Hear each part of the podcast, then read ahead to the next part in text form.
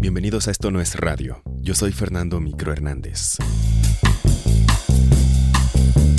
En este episodio les tenemos preparadas tres historias pequeñas acerca de estar en el momento indicado, pero en situaciones indeseables.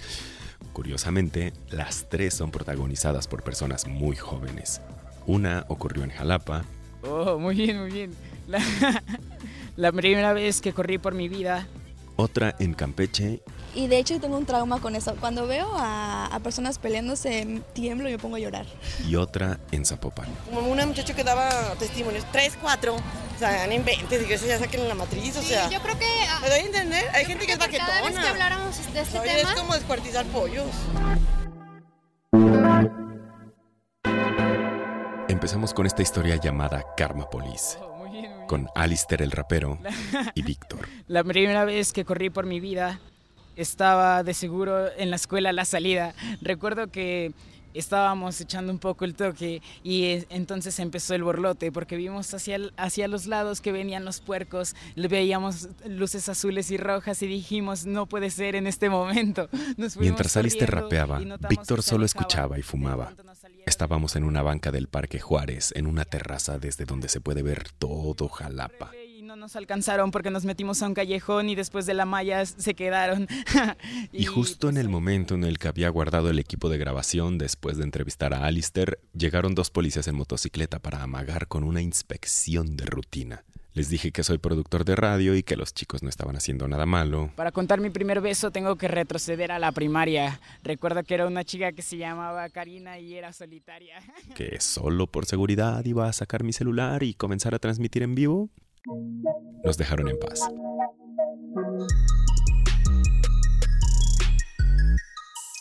Seguimos platicando, un poco indignados, y fue cuando Víctor, que había estado callado todo el rato, me dijo que me iba a contar una historia similar.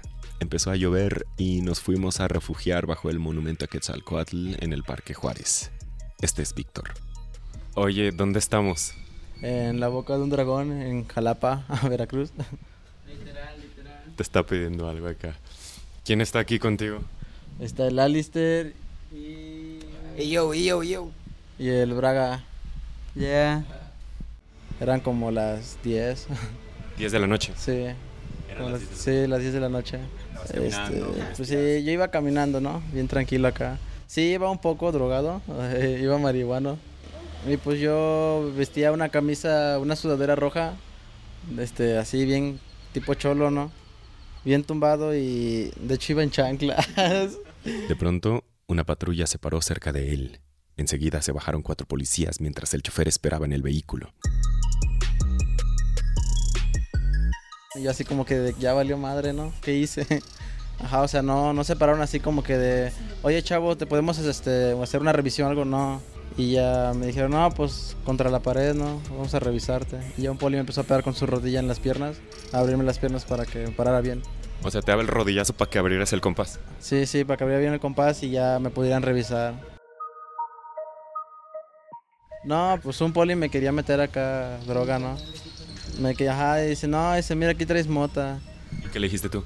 No, pues yo así como, no, pues si no traía nada, no, bueno fuera que trajera, ¿no? o sea, pero no, no traía nada y ya un poli dice, no, no traía nada, vámonos.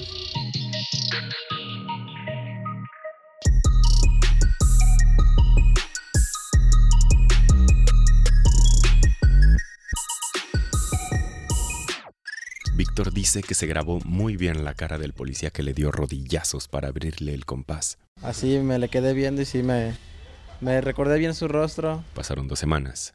Un día Víctor iba caminando por una de las calles aledañas a una comandancia de policía. Esta vez no iba solo.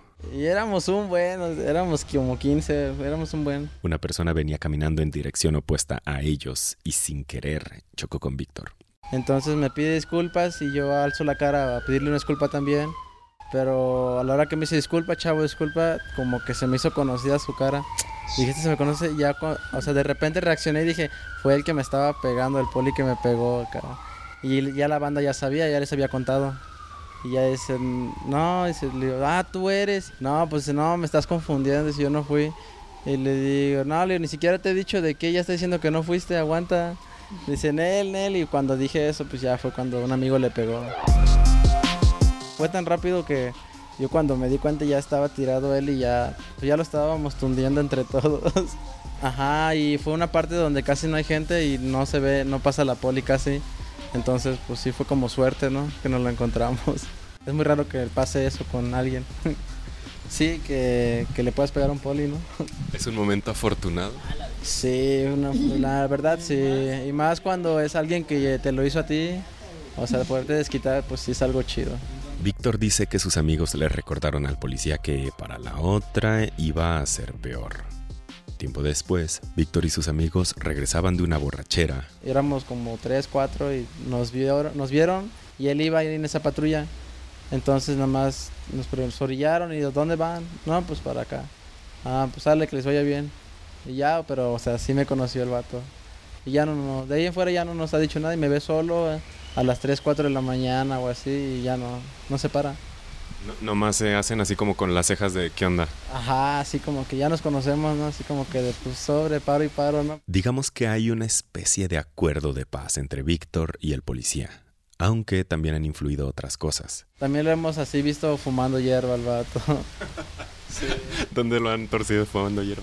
Pues es que ahí en San Bruno hay como, hay un rastro, entonces pues hay muchos lugares donde no pasa gente y hay puentecitos porque hay un caño.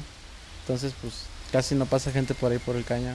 Y pues ahí una vez, pues ahí vive amigo, un amigo. Y estábamos fumando y, oye, güey, ese vato es el poli y ya anda fumando y ya lo vimos. Y ya nos conoció el vato, nos vio que estábamos fumando también, pero no dijo nada. Sí. Oye, ¿le invitarías un gallo al don, al poli? Pues ya, la neta sí, un gallo no se niega, ¿verdad? Sí, pues no se le niega a nadie, o sea, pues es como un vaso de agua para una persona.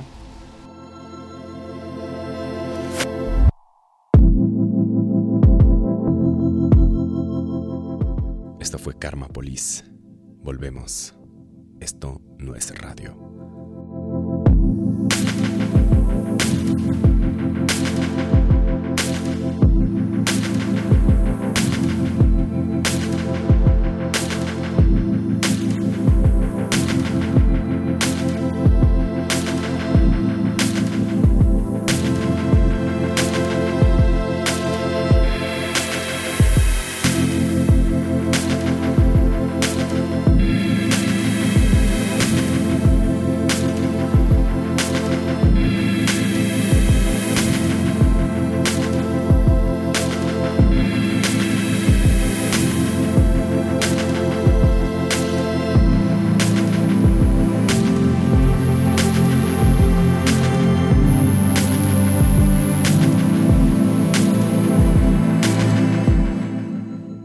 Seguimos en Esto no es radio.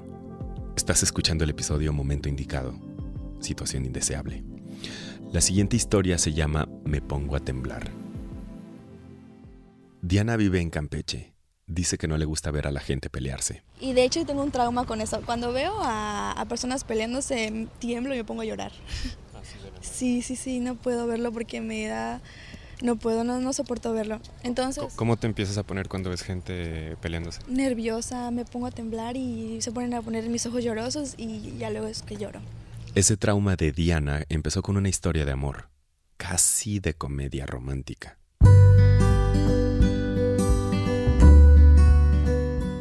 Una de mis papás, en la que, bueno, ellas se conocieron cuando eran pequeños, entre los 14 años, 14 y 15 años. Bueno, mis papás eran amigos al principio, como toda relación, y se fueron conociendo y se fueron enamorando a través de los años. Pero los papás de la mamá de Diana nunca aceptaron la relación de ellos. Entonces lo que hacían era prohibirle a mi mamá ver a mi papá. Pero pues una vez hicieron como que un, un acuerdo entre ellos dos y mi mamá se escapó y se casó con mi papá.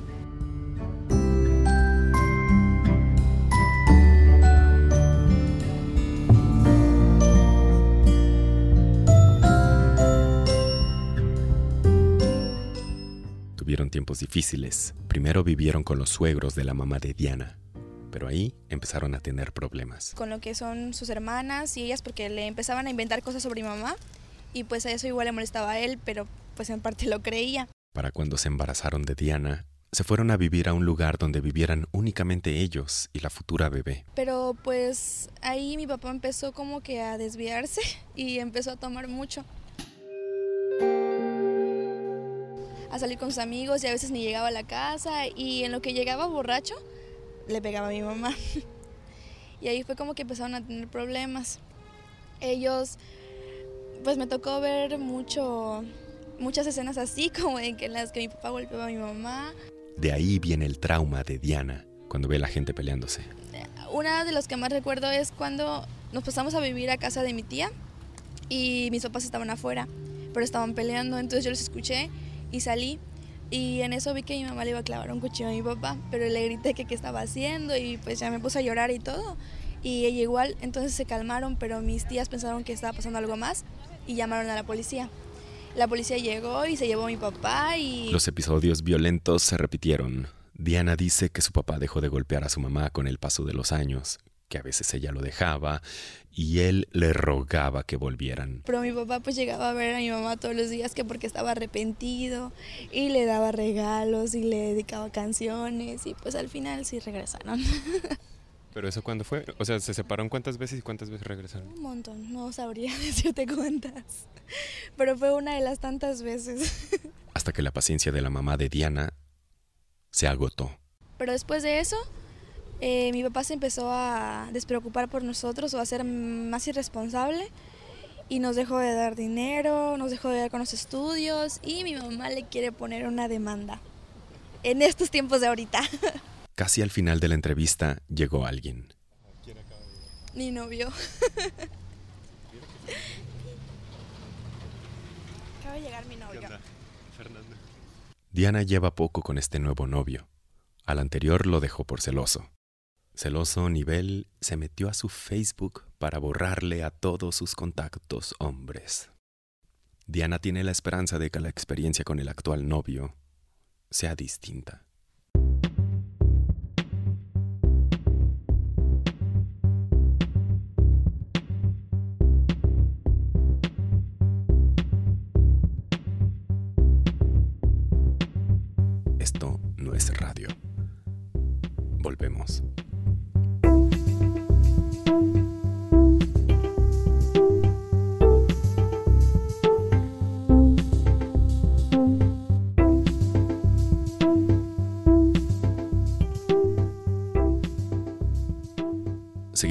No es radio.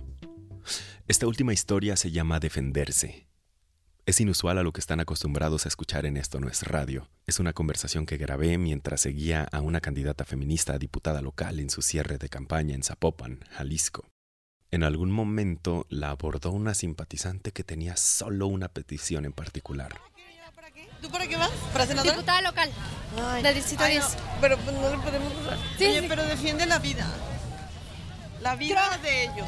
La Mira, vida no- tuya, la vida mía, nuestra vida, la vida. Pues yo creo que. Yo tengo nuestros- siete hijos. Sí. O sea, yo sé lo que es un embarazo. O sea, yo sé que, mira, desde que te llega la primera así sea, pues, ya tienes la capacidad, estoy segura, porque la naturaleza es sabia, así como el árbol, desde que da la primera fruta, tiene ya la capacidad Mira, de de- defender esa fruta, Sí. esa flor, hasta que se, o sea, si esto es el símbolo, tiene que ser símbolo de vida. Y la vida es todo, animales, perros, gatos. Y yo los per- las personas pero la persona humana se tiene que defender. Por eso me gustaba Margarita Zavala. Porque lo gritó. Y fíjate que fue lo primero que en el debate la... ¿Por qué le golpean tanto? Yo creo que hay algo de machismo en muchas de las cosas que, Sí. que le sucedieron a Margarita Zavala. La Porque hay una verdad. maldad bien fuerte arriba. ¿verdad? Sí. Y no Pues, se puede. ¿Cómo te llamas? Marisa. Marisa. Pues que de nuestra parte van a tener siempre, pues. O sea, yo sé que hay muchas cosas. O sea, nosotros nos podemos poner en el lugar de los más pobres, de los pobres, de los... Pero aún ahí en ellos hay esperanza. De que esas vidas, aunque vengan de la peor de las maldades, quién sabe. ¿Me entiendes? ¿Cuánta gente puede...? eh, ¿Qué sabemos todos de qué punto y en qué momento somos? No, nadie es... sí. Pues yo creo que vamos a. Pues de nuestra Y parte ahorita ya ves siempre. que vienen las, las abortistas de Argentina que llegaron a Guadalajara. Ya ves lo que están... O sea, no, tenemos que defenderla. Yo creo que nos va a tocar tener una discusión súper responsable respecto a Yo creo sé- que es un tema que polariza y creo que por lo mismo nosotros Pero no queremos ser ese... unir a todos. Claro, y creo que creo que lo que tenemos que estar abiertos es a la generosidad política para debatirlo y discutirlo, porque Aunque yo creo una cosa que sí, la vida no se puede debatir, porque la vida es un don y el punto en el que ya hay concepción, ese, ese micro ya se la partió para ser vida, ¿me entiendes? Ya hubo una lucha, o sea, no crees que tú y yo estamos aquí, por- o sea, hubo una lucha entre millones, o sea, ya desde ahí ya eres un triunfador. O sea, ¿quién es el humano para decir tú sí, tú no? O sea, no se puede, Sí. no se puede, entonces no se puede. Pero es una grandeza que estoy segura que el día que todos ustedes, los jóvenes, sean papás, van a entender. Dices, ¿cómo? O sea, si hay tanto mendigo método, o sea, que yo estoy anti-métodos, ¿eh? pero si lo existe.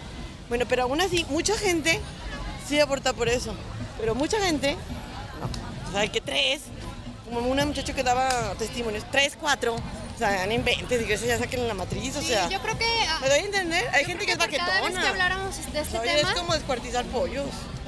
Yo creo que hay que ver sobre las cosas que estamos de acuerdo. Yo creo que tiene que ver con educación sexual, tiene que ver con cesar la impunidad contra las personas que violan, porque medio millón de mexicanas son violadas cada año. Bueno, pues a esos que los cercenen, que se llama al, al hombre que hizo eso. O sea, punto. Y a, y a la niña, pues que se le defienda, porque ya, ¿qué, qué culpa tiene el otro? El chiquitito. Sí, yo creo que va a ser una O sea, discusión que ese nos va... quién sabe si a muchos les preguntaran si no quiso na- nacer. Está, está muy fuerte. Sí, yo, de mi Pero parte, puedes quieras a alguien para que asegurarte, vaya y grite, por lo que yo sí sé que es, pues que sepas que de mi parte y de nuestra parte siempre vamos a ser muy responsables respecto a lo que votemos allá y que siempre... muchísimo a Kuma eso. O sea, lo mando por Facebook. Es que, o sea, por ejemplo, la del Cardenal fue un golpe bien fuerte. Yo creo que ahí no se vale que quienes tienen que tanto poder, ¿Por qué no hablan? Antes de atacar. pues no sé el- qué O sea, lo- los de arriba, o sea, Claro. ¿me doy a entender? Pues nosotros por eso queremos reemplazar a ¿Tú no los de arriba y ser responsables. Hay que hablar. Sí, yo creo que hay que tener una discusión porque hay quienes quieren que tengamos esa discusión y yo creo que no podemos ser autoritarios respecto a nuestras posturas. Creo que un buen legislador es aquel que se encarga de escuchar, que abre espacios de encuentro y que no legisla para su... Yo diría a todas esas señoras, me encantaría ir a eso, ¿eh? Algún día. Yo les diría, es que humanamente no, en los grupos de animales existen las únicas que son las llenas. Las llenas matan a sus crías. Pero una mujer, o sea, son tres meses que te va, a lo mejor, porque está la hormona, todo lo que. Pero pasa esos tres meses y bendito Dios que viene mi bebé. Por que reniegues y patalees. Pues mira, yo trabajé en Mamá C, es una organización que trabaja con niños que viven en las calles y yo creo que hay mucho trabajo que hacer en temas de adopciones, yo creo que hay mucho trabajo que También hay hacer. mucha maldad perpetuada ya desde, ajá, en ese tipo de chavitas, que Yo creo 11, 12 años. Nos va a tocar legislar para todas las personas y en ese sentido, de verdad, que sepas que nunca vamos a tomarnos en serio estas discusiones porque pues son cosas que, que nos importan, porque yo sé que a muchos nos importa este tema desde espacios a lo mejor muy distintos, pero que sepas que nos va a tocar Y pues también, como dices tú, también defender a los, a los que nadie los quería, ¿verdad? Yo creo que hoy esos 8.000 niños que están institucionalizados, hay que hablar sobre esos niños que pueden tardar hasta 6 años por una sola adopción, porque la institución está Ese es rebasada. otro problema, a lo mejor eso ayudaría Eso ya no a que muchas, pues, eh, o sea, Sí, dijeran, va, va bien, Yo mi creo que niño, lo y que ya. queremos dar es, es- es oportunidades, porque por ejemplo Jalisco encabeza los primeros lugares en embarazo adolescen- adolescente a nivel- a Latinoamérica, y yo creo que a los 15 años, yo me acuerdo de esa edad, no estaba pensando en ser mamá, yo estaba pensando en construir sueños. Pero tú porque tienes otro nivel social, tú de otro nivel social, o sea, yo porque he trabajado también con muchas Pues chavitas de creo que 11, hay que 12, 13 años, o sea, como que su mundo es el amor, no sé, no lo piensan, o sea, no ven la vida como uno. ¿Sí me entienden? Tienen Pues yo otra- creo que las instituciones tienen que procurar que exista educación sexual en primer lugar, tienen que procurar que en las escuelas, digo, a su edad y demás, se hable sobre el tema. respetando ahora sí que su idiosincrasia y su cultura, que no es nuestra cultura. O sea, yo sé que tú y yo no, pero a lo mejor su mamá lo hizo, su hermana lo hizo, su prima hizo, y son toda la colonia de amigas que a mí, me- lo dicen las niñas, pues todos tienen ya niños.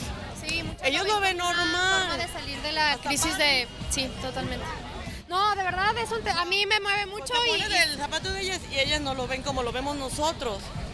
nosotros, ah, pero, eh, pero nosotros no podemos decir, ay, no. O sea, no son, no son tan víctimas como nosotros las queremos ver, pues. O sea, a veces no, No sé. a veces sí. Yo lo que me ha tocado ver en las colonias de fuera de periférico es que la situación de violencia es muy fuerte, de violencia contra las mujeres, de violencia contra niñas. De verdad, medio millón de mujeres son violadas cada año, cada año. me parece que es una cifra que habla mucho de la violencia que se vive, que no necesariamente es sexual, ¿no? También sabes que también podría ser, pues no sé, proteger esas niñas que están en vulnerabilidad antes de como en un tipo orfanatorio, como un tipo liceo, o sea, donde las niñas reciban estudios, capacitación y sean como, no sé, a lo mejor como tú dices, hasta los 16, 17 años, que ya salgan otra vez a la vida, pero en ese lapso de que ellas maduren más, porque van a regresar a sus medios, ¿no? Sí, y eso igual con otros temas de pobreza de hombres. No, y de verdad que no vamos a legislar desde un solo punto de vista y eso es lo que yo me puedo comprometer contigo y que vamos a tener una discusión muy responsable porque va a llegar esa discusión. Me tengo que ir porque va a... ¿Cuándo llega Flor? El domingo. Pero, Me la- pero si quise platicar. Sí, no, de verdad, y seguramente... Vengo a nivel mío, te cuenta que. Y sí, ellos dicen, platicar para qué, ya para qué. Digo, no, claro que sí, debemos. No, yo creo que recuperar la política implica también recuperar los espacios para pues, platicar de, sobre lo que creemos. No hay diálogo, que ya, ya No, está eso es, del, eso es del México de los años 70. Yo creo que tenemos que aspirar a un México donde se dialogue con quienes lo representan. esto. Logremos más, ¿verdad? Sí, definitivamente. Oye, mucho gusto. Adiós. ¿Cómo ¿eh? estás? Ahorita nos vemos. ¿Qué acaba de pasar? Eh, pues nos cuestionaron sobre nuestra postura sobre el derecho a decidir y pues es un tema que en un estado como Jalisco pues polariza mucho. Yo creo que la progresía de la Ciudad de México tiene que darse cuenta que en Jalisco inició la guerra cristera, o sea, aquí la gente moría por defender su religión. Y que ese es un contexto muy distinto de discusión y de, y de piso para pues, discutir algo que pues, tiene mucho que ver con tradiciones religiosas y está bien y hay que reconocer eso y que creo que en todo caso nos va a tocar pues siempre ser firmes frente a lo que creemos pero no negarnos a la posibilidad de escucharles porque yo creo que eso es, no es la política que nosotros queremos construir, ¿no? ¿Así te abordan a cada rato? Sí, mucho, todo el tiempo. Pero cuando, hola,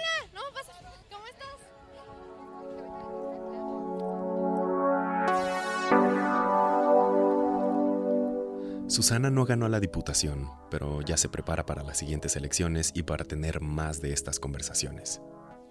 Este fue el episodio Momento Indicado, Situación Indeseable.